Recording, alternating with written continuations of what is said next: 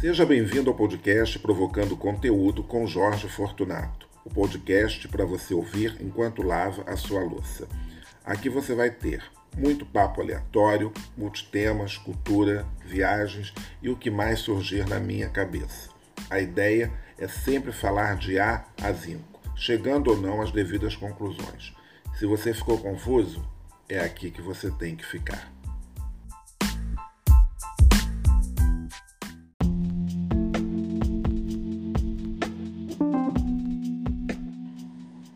Mais uma vez, seja muito bem-vindo ao podcast Provocando Conteúdo comigo, Jorge Fortunato.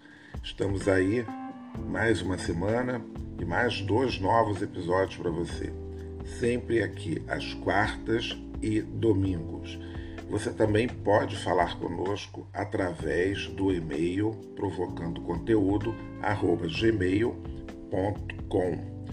Se você tiver alguma crítica, alguma reclamação, algum elogio, a nossa gerência está pronto para ouvir tudo. Podem ficar assim tranquilos, tá bom? Neste episódio nós vamos falar um pouco sobre críticas e autocríticas e algumas outras coisas, porque sempre a gente tem alguma coisa para falar. Como eu digo na abertura, o assunto aqui vai muito de A até Zinco. E quando eu digo que a gente não chega a nenhuma conclusão, é porque esses assuntos nem sempre são terminados, porque a gente muda de assunto muito rapidamente. Né? Então, tem que entrar nessa montanha russa e, é, e se preparar. Né? Se preparar porque é sempre assim que acontece. Montanha russa é assim, não é? A gente entra e a gente não sabe muito bem o que, que vai acontecer. Na verdade, a gente até sabe o que vai acontecer, mas a gente lá dentro, a gente não quer né, confessar isso, porque a gente sabe que vai gritar, a gente sabe que vai ter momentos de medo, que vai virar, que isso, que aquilo, mas fica sempre aquela surpresa, como se fosse sempre a primeira vez. E já faz muito tempo, gente, muito tempo que eu não ando de montanha russa, ou que eu não vou a uma montanha russa. Né?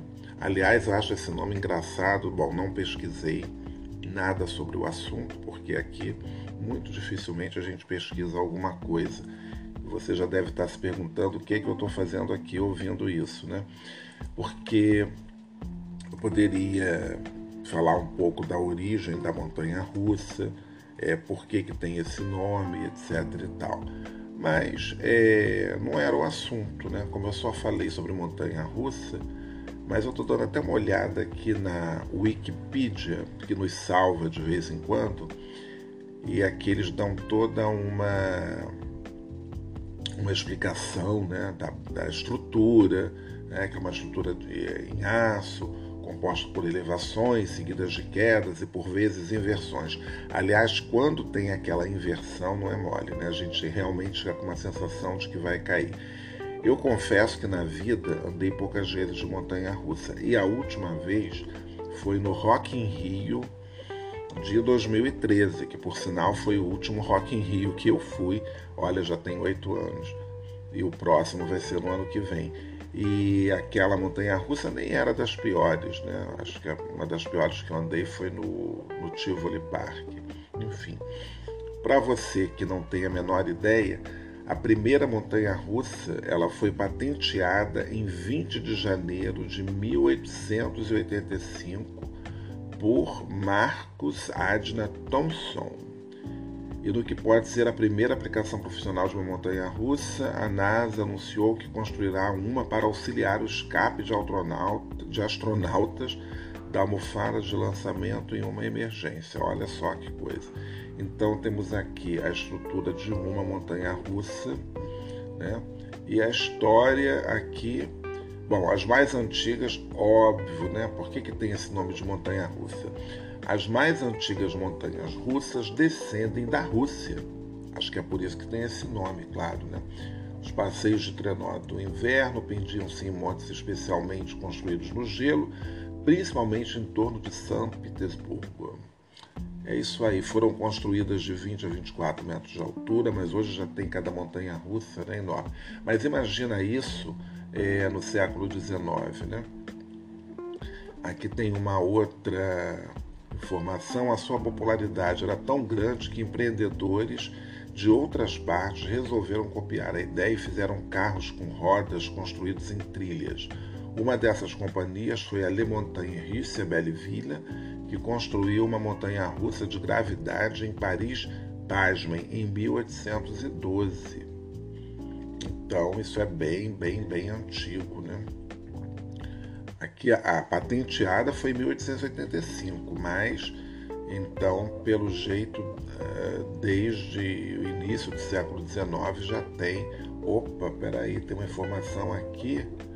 Um dos exemplos mais antigos de montanhas russas da Europa foi erigido em Ceia, na Serra da Estrela, em Portugal, constituído por estruturas de madeira maciça assentes nos bancos de gelo que se formam naturalmente naquela região no inverno.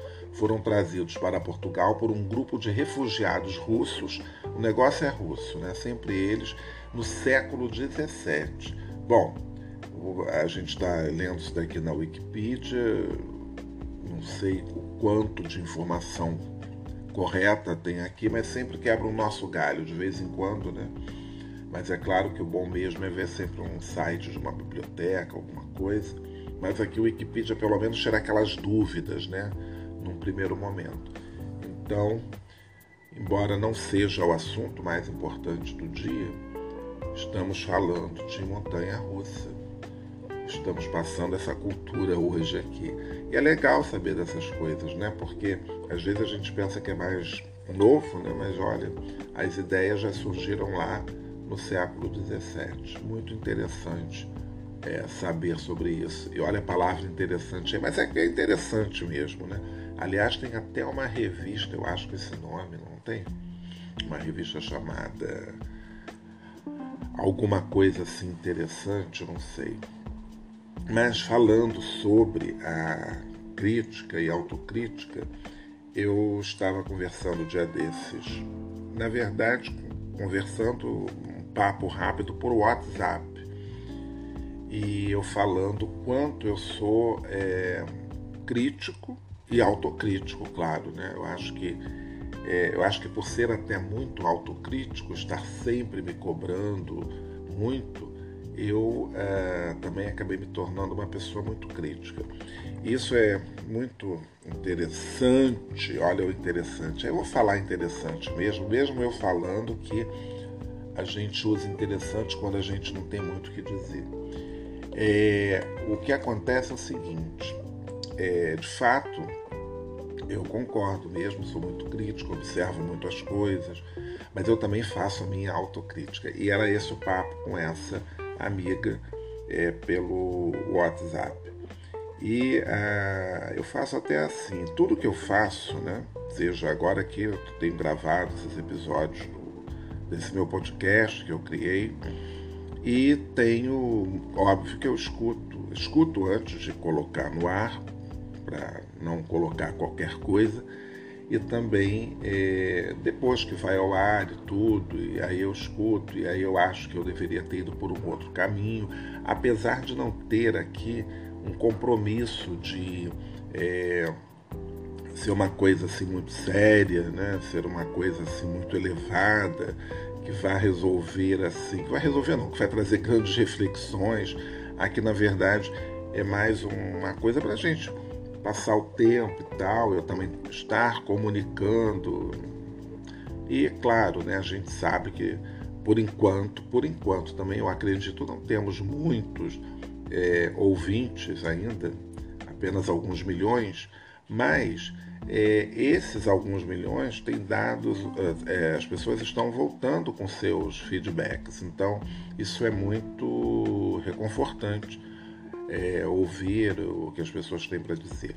E aí vem a minha crítica, porque eu acho que às vezes poderia estar um pouco melhor, poderia é, estar sendo um pouco diferente.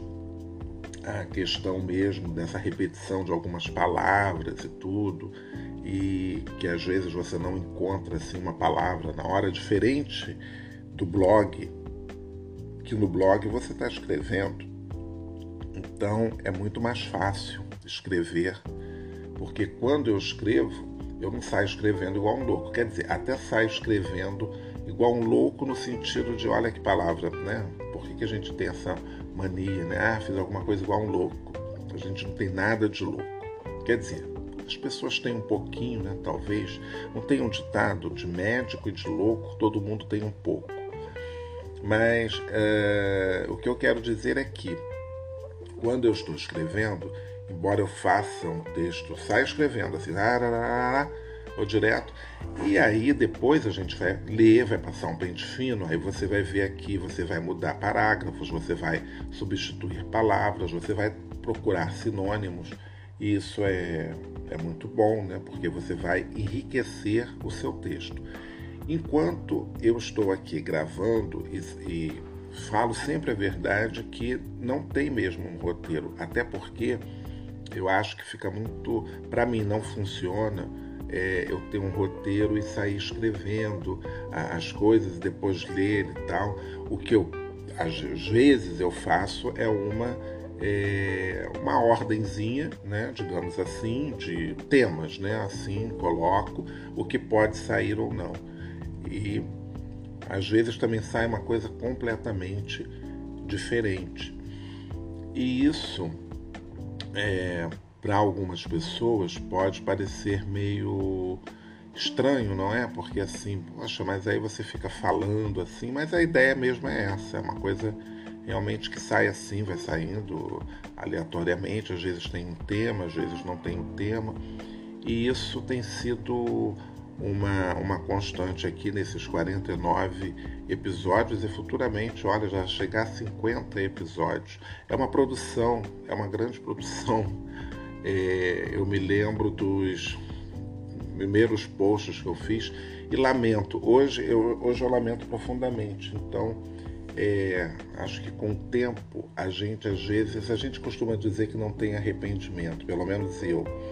É, tudo que fiz eu fiz, o que não fiz não fiz, mas é, você começa a refletir e a pensar muito e talvez, talvez não, é um arrependimento, né?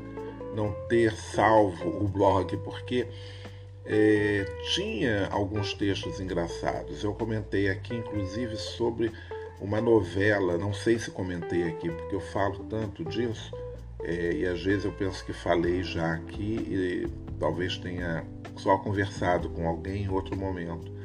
Então a novela, a novela que eu escrevi, que teve alguns capítulos, não sei se 40 ou 50, era uma história muito divertida de um, de um certo ponto de vista, porque é, você vai fantasiando, mas ao mesmo tempo é, existe uma certa dor do autor, quer dizer, eu nem sei se é isso que o. Bom, os autores profissionais não, talvez nem sintam isso, mas eu sentia muito ali criando aquela história, escrevendo, envolvendo o público, porque é, eu parti de, por um caminho meio estranho, né? ou talvez meio. era uma, tipo, uma farsa, porque na verdade eu começo falando que era minha amiga. Né? E tinha acontecido realmente. Isso foi para as pessoas ficarem ligadas. E aí aquela história ela vai se desenvolvendo e com pouquíssimos personagens, porque é muito complicado você dar vida a tanta gente ter alguma coisa para elas fazerem naquela trama, elas estarem ligadas, enfim.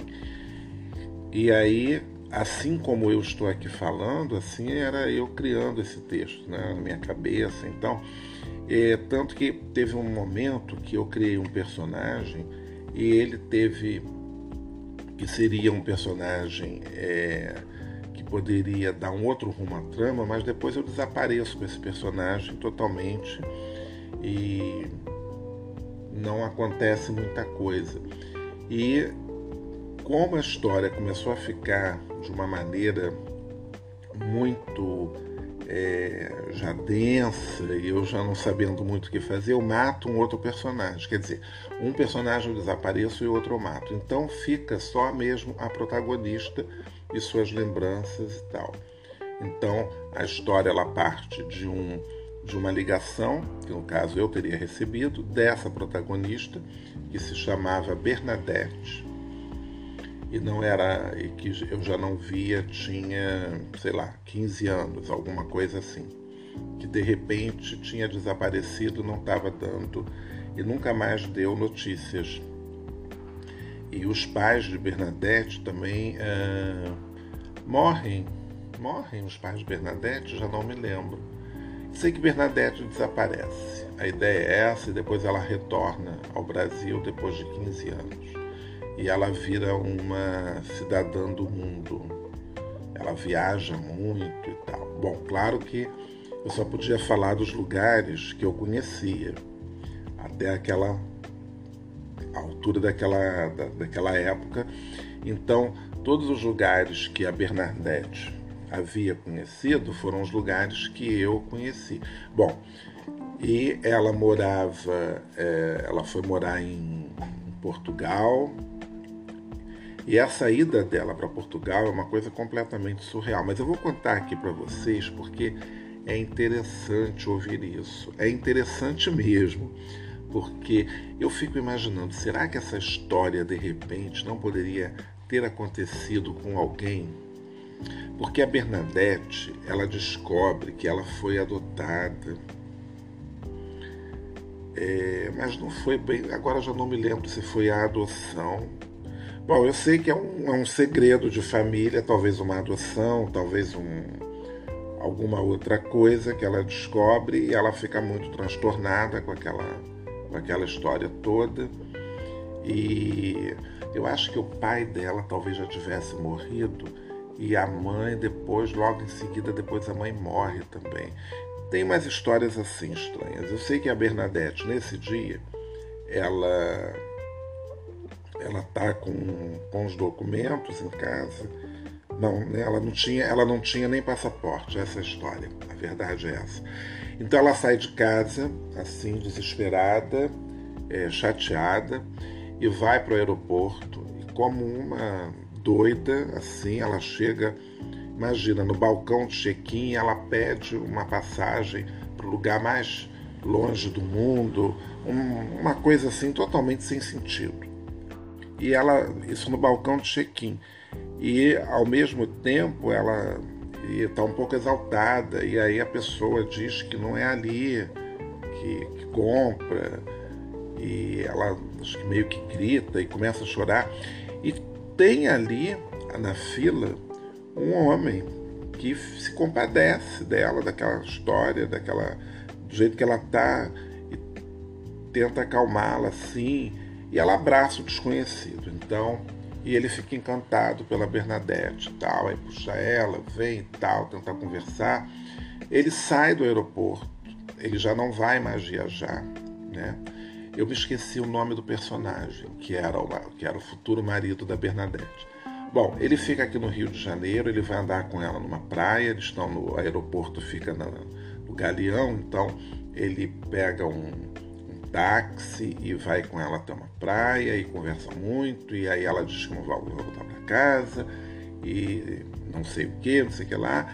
E ele acaba convencendo ela a ficar, então ela fica num hotel, ele diz para ela não se preocupar, e ela fica no hotel, claro que cada um no seu quarto, tem toda uma coisa assim de respeito, imagina, né? Respeito assim, tá bom ele entende a situação de Bernadette, também não quer se aproveitar, essa coisa toda.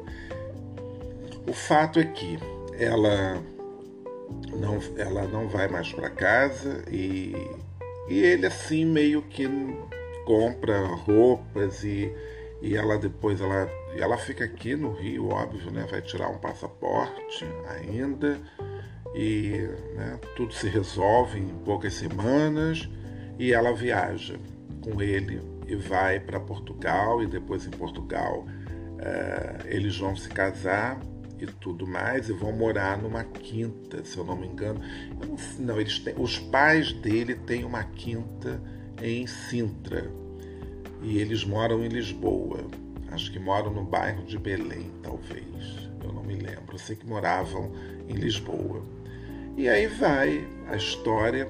E assim, chega uma hora que você já não sabe mais o que contar. Então aí por isso eu inventei o tal de um, de um personagem é, que seria um, um tipo para fazer um triângulo amoroso, alguma coisa assim, mas aí não deu certo.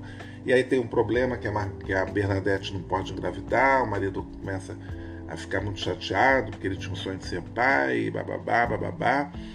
E eles brigam e depois voltam, e aí tem uma série de histórias no meio, e ele morre. Né? Porque eu falei que. Aí eu, quando eu matei esse personagem, eu senti uma certa dor. Olha que coisa absurda. Porque você fica ali controlando, porque eu também já estava querendo terminar com aquela história. Não aguentava mais, queria terminar com aquela história. Bom, eu sei que eu tive a cara de pau de escrever tudo isso no meu blog, né? Mas assim, não fiz a menor autocrítica naquela época. E as pessoas estavam acompanhando porque, como eu disse que era uma história que ela pediu para contar e contar no meu blog, porque ela tinha achado meu blog, então foi isso que aconteceu. E aí depois, e muita gente estava acreditando realmente que ela fosse uma amiga minha. Depois eu encerro a novela, mas infelizmente eu não, eu não, eu não tenho nem os rascunhos disso, porque eu já tentei procurar, mas como eu já tive 399 mil computadores desde que com esse advento internet, a gente toda hora é bombardeado por um vírus, alguma coisa, aí perde isso, perde aquilo. Eu já perdi inclusive fotos de viagem. A, a maior dor que tem é você não ter as fotos de uma viagem maravilhosa. Não tenho. Eu tenho algumas fotos que salvaram-se assim milagrosamente. Naquela época, eu acho que não tinha ainda esse Google Fotos. Era tudo mais complicado antes, né?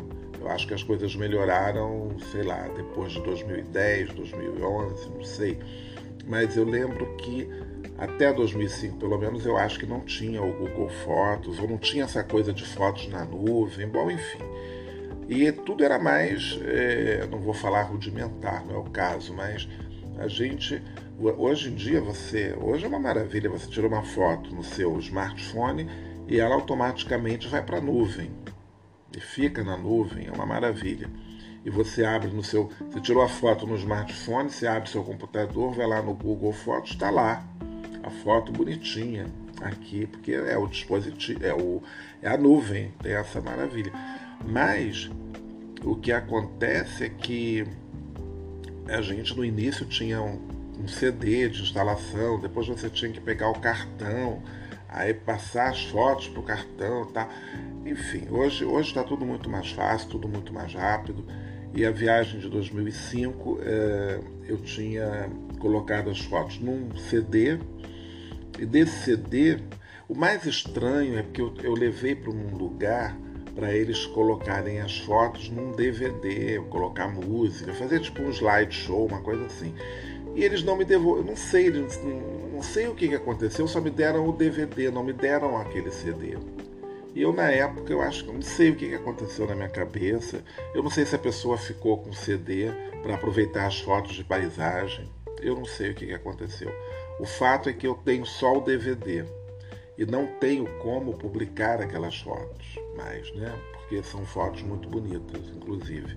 Podia imprimir e tal. Então é uma pena. Mas, é, bom, eu tenho só essa lembrança do DVD, mas isso numa é, numa reinicialização de Windows, ou tiveram que é, apagar tudo, aí apagaram o programa de fotos, e aí, porque as fotos ficavam num programa, enfim, uma droga, perdi tudo, paciência, e é assim mesmo, né? E hoje em dia, graças a Deus e a tecnologia, temos a nuvem, então, claro que só vai funcionar para celular, para câmera ainda não. Mas mesmo na câmera você. E hoje eu faço isso. Quando eu tenho foto na câmera, levo um computador e eu tiro e já passo para um pendrive e do pendrive também já passo para a nuvem, porque aí você faz né, o, o upload e já joga na nuvem, então isso daí resolve, porque você também pode perder o pendrive, né? então tudo acontece.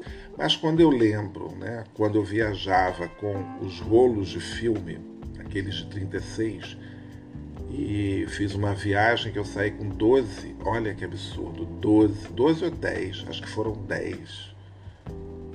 Eu sei que depois eu cheguei numa cidadezinha na Alemanha, que foi por acaso que eu cheguei ali, não era nem o roteiro, como eu fiquei num hotel muito fronteira né, com a Alemanha, sem saber, acabei caindo lá na Alemanha, naquela cidadezinha. E na Alemanha tudo é muito mais barato. Então eu entrei numa loja, tipo uma loja assim de departamentos, uma coisa assim, e tinha uma promoção de um filme Fuji e era tipo 85 centavos de euro, né? Um pack saía assim por esse preço se você comprasse 12, por exemplo. Era uma coisa assim. E aí eu comprei, né? Mais 12 filmes. Olha que loucura, de 36 poses. E era foto aberta. Mas, mesmo assim, né? Mas na verdade fiquei com seis, meu amigo ficou com seis. Eu acho que eu já tinha. Eu sei que eu fiquei com seis e seis, eu não me lembro. Também não usei aqueles filmes todos, né? Mas, de qualquer maneira, era muita foto. E depois eu fiz uma viagem já usando uma câmera digital e aí eu tirei 500 fotos. E achei, nossa, quanta foto, 500 fotos. Só que aí, quando os smartphones né, chegam com essa maravilha e tal, não sei o que, e mais a máquina, porque a máquina você pode tirar, né? Você vai com cartão de memória que vai expandindo a quantidade de fotos e tudo mais, em altas resoluções ou não. E aí hoje a gente volta de uma viagem com 10 mil fotos, que absurdo. E depois você não consegue organizar. Não consegue mesmo, né? Porque para você separar 10 mil fotos, então eu tenho fotos aí que eu nem sei, eu não consigo mais. E é chato, né? Porque você tirou tanta foto. Eu cheguei a fazer um álbum de fotos, né? Tipo foto livro, uma coisa assim. Mas também com essa coisa de rede social, você acaba publicando em Instagram, publicando em. Aliás, eu tenho um Instagram para fotos de viagem que eu chamo de viajando, é arroba viajando com Jorge Fortunato. Então tem muita foto de viagem ali. E eu acho que eu devo publicar mais ali agora, porque fica, né? Então não tem problema. E o assunto, né? É isso, é isso que eu falo, né? Essa coisa aleatória que você começa com uma coisa, multitemas e vai para um, vai para outro. Mas é, só para concluir então essa história da, da crítica e da autocrítica e que muita gente, inclusive, me procura, algum colega faz algum trabalho, faz alguma coisa e pede para eu ver, pede para eu dar minha opinião. É, muito recentemente, uma pessoa me procurou para falar sobre uma apresentação que tinha feito. Enfim, então, é, porque eu dou a minha opinião sincera, realmente, mas não vou destruir ninguém, evidentemente, eu vou dar um conselho. É, não é um conselho, vou dar minha opinião. Olha, eu acho que se você for por esse caminho, uh, você vai fazer uma, algo melhor. Então, né, eu, às vezes, uh, tem sempre alguém me procurando para perguntar alguma coisa, o que, que eu acho, etc e tal, e, e, confiam muito na minha opinião.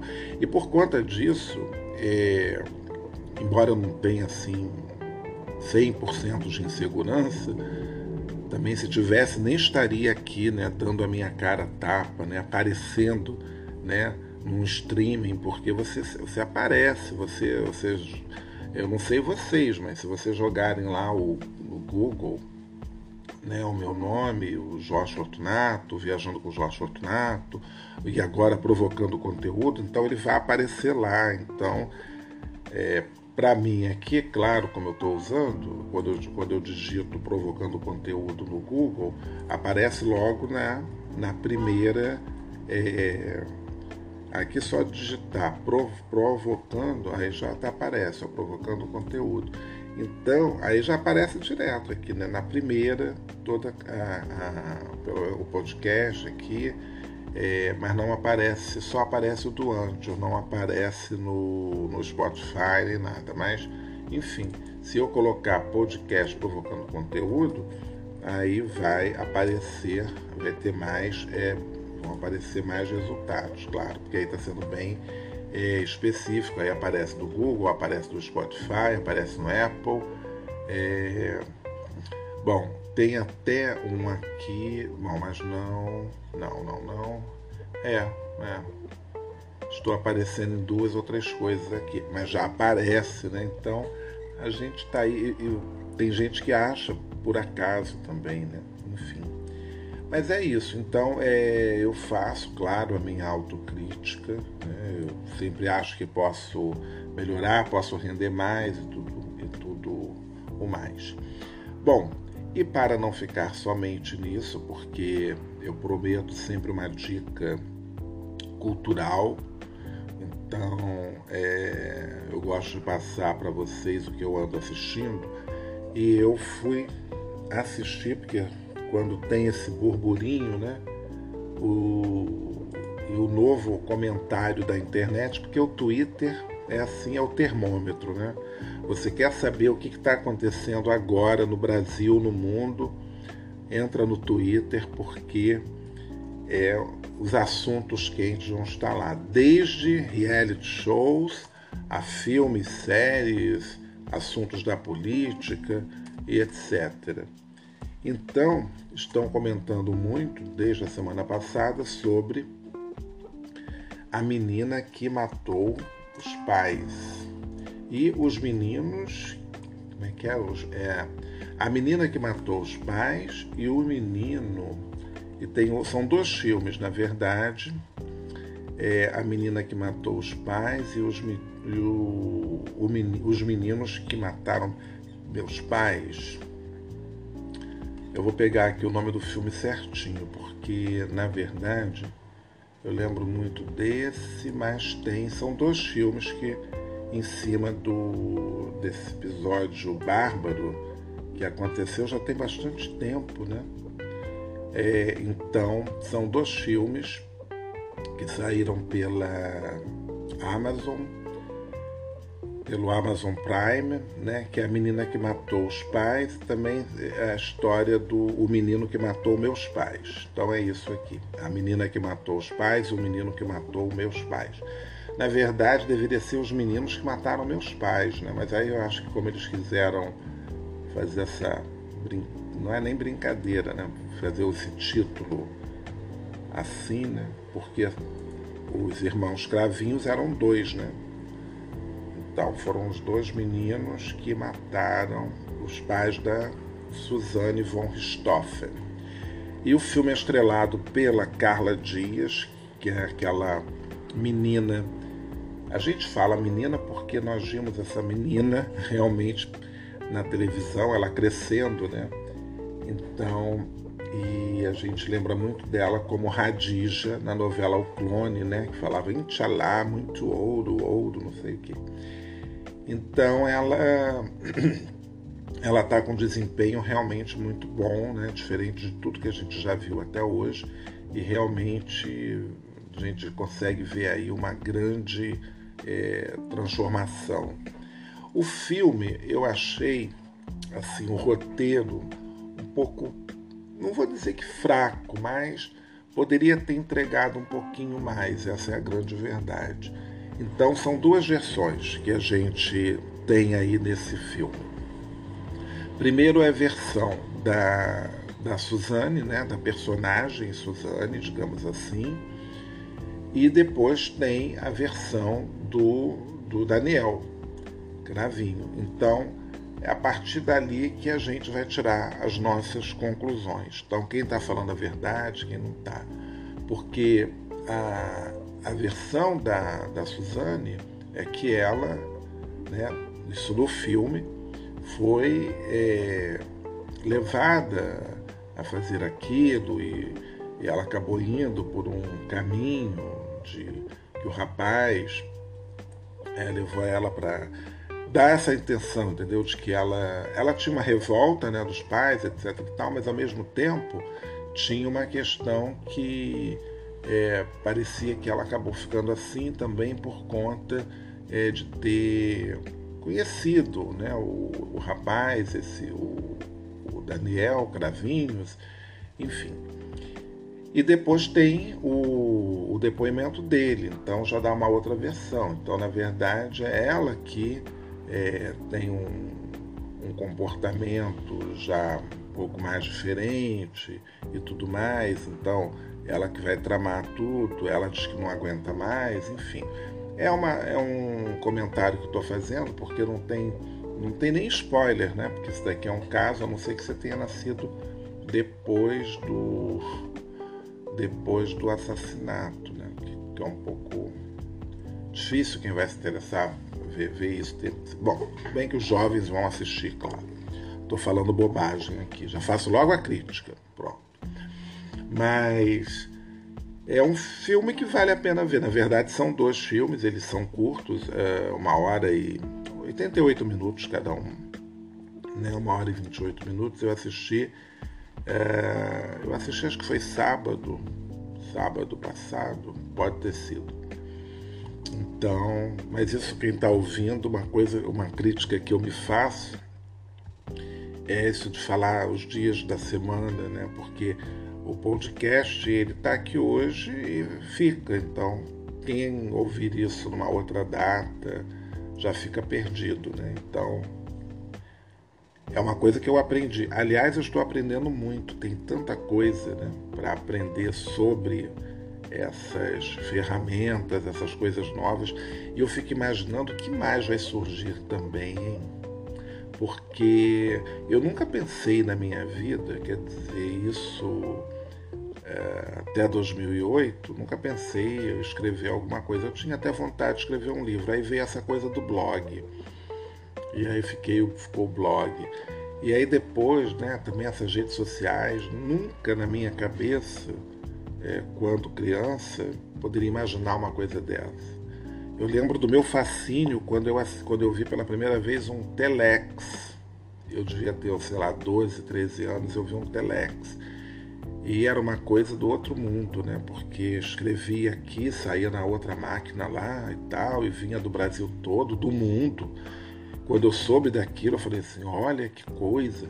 E anos mais tarde, aí eu já trabalhando, eu trabalhei numa construtora, a gente tinha, né, claro, Telex, aí eu saí da construtora, da unidade de construção, fui para exportação e aí lá na exportadora é, me colocaram no curso de Telex, olha isso, eu fui fazer o curso de Telex na Embratel.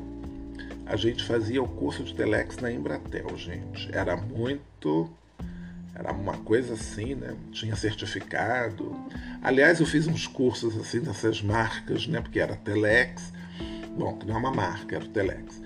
Que era na Embratel, aí fiz o curso na, na Xerox do Brasil para operar as máquinas de Xerox e tal, não sei o quê. Isso é muito. Hoje a gente fica lembrando, né? E hoje em dia eu pego o meu smartphone e faço um scanner de uma página. É, é tanta coisa, né? tanta tecnologia. E também, por outro lado, tem né? essa tecnologia toda, mas também tem muito atraso de ideias, né? enfim. Mas, voltando ao filme, fica aí a menina que matou os pais e o menino que matou meu, meus pais. Se você tiver estômago para assistir, está no Amazon Prime. E eu continuo assistindo as minhas séries, terminei de assistir La Trêve, que é uma série belga excelente, com um ator excelente chamado Ionam Blanc, se eu não me engano. Mas eu vou até falar dessa série depois. Um, talvez eu faça um episódio para falar é, dessa série, porque é muito boa essa série, La Trêve. E já comecei outra. Ah, uma tragédia com essas séries belgas. Estou gostando muito. Eles têm uma, uma maneira, uma narrativa assim um pouco diferente. E os atores, o que eu estou achando muito legal de assistir é que os atores, eles são meio tipo gente como a gente, entendeu? Não tem aquele glamour, né? É, então você vê gente assim, muito com uma cara parecida com o que a gente encontra no dia a dia. Isso eu acho legal. Esse pro, protagonista mesmo de, da série dessa La Treve, vale a pena assistir. É lá 13 é T-R-E com acento circunflexo V. E tá no, tá no Netflix, é muito boa. E uma outra que eu comecei também, porque já terminei uma e já vou emendando em outra. E tudo sério, assim, com fundo policial, né? Então, eu estou muito investigativo ultimamente, assim. E eu vou meio que elaborando aquelas tramas também ao mesmo tempo. Às vezes, até as falas eu já adivinho que a pessoa vai falar, porque, bom, tem coisa que é tão óbvia, né? Você vai falar isso, foi fulano. Foi... Eu fico tentando adivinhar e vou acertando, hein? Estou aí me transformando num, num futuro detetive. Que, aliás, dia desses eu, eu me vi falando assim, poxa, ia ser legal ser de... não detetive, mas ser um investigador policial. Eu acho esse trabalho da investigação fantástico. E nos filmes, claro, isso é maravilhoso, ainda mais agora como temos tanta tecnologia, tanta internet, tanto programa para isso, para aquilo. Mas assim, os caminhos, né? Eles vão montando aquele quadro assim, faz um quadro, vai colocando ali as provas, né, as fotos e vai fazendo ligações, escrevendo o nome dos personagens. E isso é claro, isso é, é, uma linha, né? Todo detetive, todo investigador, ele vai fazer isso. É, quem já assistiu é, o, o, detetive Murdoch, né, que é ótimo também, aquele canadense. Então, desde aquele tempo que eu via esse quadro e tal, só que isso no século XIX, né? Não vai se comparar ao que temos hoje. Então, mas o Murdoch tinha uns, uns Murdoch Mysteries, os mistérios do detetive Murdoch, que agora acho que está disponibilizado no Now da NET. Mas tem esse Murdoch, qualquer dia vai parar num desses streamings aí da vida. Aguardem. Mas ele passava no Globosat mais, que agora é só mais, né? Mais mais Globosat. Bom, não sei, mudou, acho que é Globo Mais, não sei. Mas enfim. Bom, não vou me estender muito. Essa dica fica aí mais por conta mesmo desse filme da, da Suzanne von Richthofen e dos irmãos Cravinhos. É, tem muito, muita gente falando muita coisa sobre se eles ganharam dinheiro. Então, como esse caso é público, notório e, enfim, os fatos falam por si, eles não ganham absolutamente nada. É, tanto que os nomes né, são usados e, e, não tem imagem deles no filme, tá? É, mas assim, tem toda a, a, a encenação, a mise-en-scène, tá tudo ali mostrando realmente, dando essa versão, né? Enfim, e aí cabe a quem está assistindo tirar as suas devidas conclusões. Pelo menos é isso, essa é a ideia, né? Aqui a gente não chega às vezes a conclusão nenhuma, mas no cinema. Aliás, eu adoro algumas coisas que terminam assim sem aquela explicação, né? Foram felizes para sempre ou cada um encontrou a sua caixinha e fechou. Eu gosto quando o filme tem esse final assim aberto que você fica, né, imaginando, né, como poderia ter acontecido. Então é isso, pessoal. A gente finaliza o episódio de hoje aqui. Estou esperando vocês para esse episódio é, de ouro da próxima, o próximo episódio, né, que marca os 50 episódios, que já vai ser do próximo domingo, né? E a partir de então eu prometo não mais, não mais ficar falando de dias da semana, etc e também não vou dar mais boa tarde, nem boa noite, nem bom dia, não. Isso eu vou dar, claro, né? Então, eu estou gravando aqui de dia e eu vou desejar um bom dia para você que está escutando. Vou desejar uma boa tarde ou uma boa noite também. E vou agradecer ao público é, que tem acompanhado, a todos os ouvintes e principalmente ao público é, feminino que está dando aí é a grande audiência desse podcast é o público, é o público feminino. Então, para todas vocês, mulheres do Brasil e do mundo que estão ouvindo o podcast, provocando conteúdo, muitíssimo obrigado. Bom, aos homens também é uma minoria, né? Então eu tenho assim aqui é, a maior parte do público, né? Pelo menos é o que me dizem aqui as estatísticas, né? Que está vindo é, justamente do, do público é, feminino. Então, eu agradeço muitíssimo a audiência de vocês, a audiência que está vindo é da França, é dos Estados Unidos. Então, estou achando isso assim é muito legal, né? Fico muito fico muito satisfeito com, com isso, né? Então, assim, é, é, é fantástico saber que tem, tem esse público aqui todo. Eu vim dar até aqui uma, uma olhada. Então, a gente tem. É, então, aqui temos 78% uh, do público que ouve no Spotify é feminino. E temos aí uma, uma galera, né? É, a maioria, as faixas etárias também. Bom, aqui tem tudo, né? Então eu acho, eu acho que eu tenho que realmente agradecer a todos vocês que estão, é, que estão assistindo, né? É, assistindo não, a gente tem uma mania de falar assistindo, mas na verdade a todos vocês que estão nos ouvindo. Então é, mais uma vez aqui todo o público do Brasil. Então tem Brasil, Estados Unidos, Alemanha, Portugal, França, Reino Unido. Muita gente ouvindo pelo, pelo Spotify, que inclusive pode é, dar lá o seu like, é, pode também é, acompanhar, marcar com o sininho.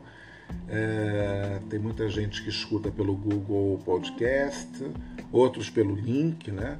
E aqui a confirmação, né? No geral todo de todos os as plataformas, né?